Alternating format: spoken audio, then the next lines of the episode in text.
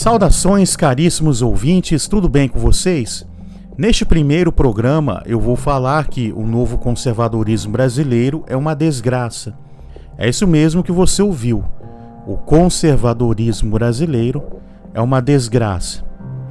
E antes que algum desavisado venha me acusar de comunista, já digo desde já que não sou de esquerda e nem da patota da tal New Left Sou católico e, como todo católico de verdade, estou no lado da verdade que é uma pessoa, nosso Senhor Jesus Cristo.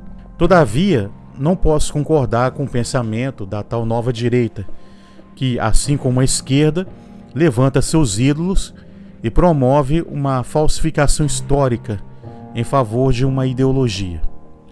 Eu digo que o novo conservadorismo é uma desgraça porque alimenta um forte desprezo pelos valores e tradições que construíram o nosso país.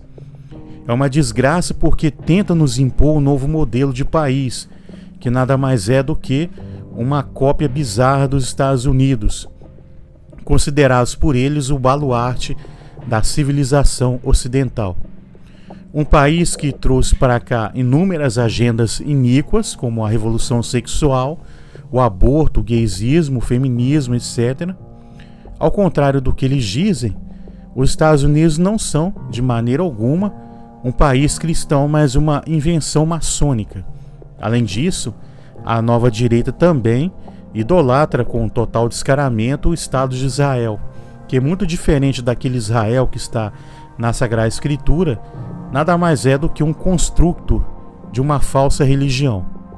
Nota-se também que a galera da nova direita se diz cristã, mas que na prática faz cara de nojo para as questões espirituais e morais e se apega facilmente ao discurso liberal e não resiste aos encantamentos da teologia da prosperidade, porque tudo que diz respeito ao acúmulo de dinheiro e de posses lhe soa agradável aos ouvidos.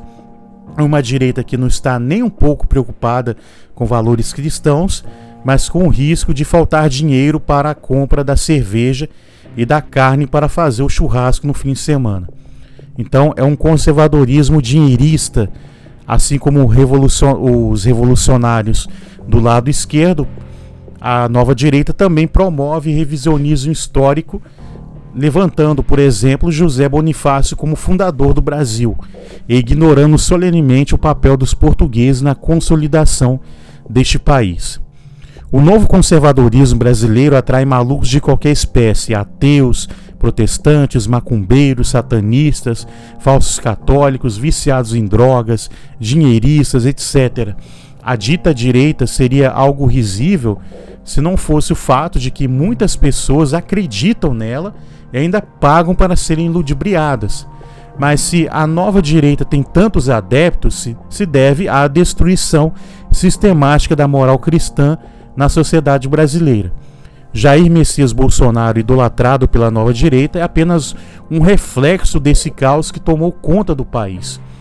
Um homem que se diz católico, mas que se deixou rebatizar pelo pastor Everaldo no Rio Jordão. E qualquer cristão que entende a sã doutrina sabe que existe apenas uma só fé e um só batismo. Está na Bíblia. Mas o presidente simplesmente passa em cima disso um homem que se diz cristão, mas que já se casou três vezes e que já entrou na fila para receber a comunhão eucarística em uma igreja católica, o que é inadmissível no catolicismo, porque frontalmente vai contra o que Jesus ensinou a respeito do matrimônio.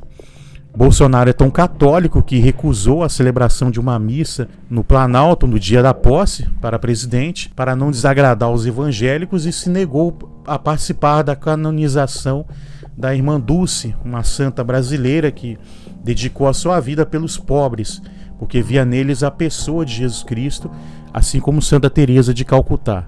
Como eu disse, o presidente é um reflexo das misérias espirituais e morais que assolam o país. É retrato do tiozão que se diz católico, mas só vai à missa quando lhe convém, nos batizados ou na festa de algum padroeiro. É apenas um mais um católico de BGE, com a diferença de que foi alçado presidente da República e aclamado como Messias do Brasil. Poderia também falar dos pentecostais tresloucados que fazem parte da nova direita, que levantam glórias e os Hosanas ao presidente da República em lugar de Cristo, mas vou poupar o ouvinte da descrição desses espetáculos deploráveis de idolatria que causam vergonha alheia. Poderia também apontar as muitas trapalhadas desse governo, que se diz conservador, que por si mesmo está pavimentando a própria derrocada e o temível retorno da esquerda ao poder. Bom, os fatos falam por si mesmos e qualquer pessoa que tem um mínimo de bom senso é capaz de enxergá-los. É verdade que votei em Bolsonaro e até fiz campanha de graça para ele na internet. Não me arrependo do meu voto porque havia apenas duas opções: a certeza de uma tragédia com Fernando Haddad e a possibilidade do país melhorar com Bolsonaro. Escolhi a segunda opção, o menos pior, que é o Jair Bolsonaro.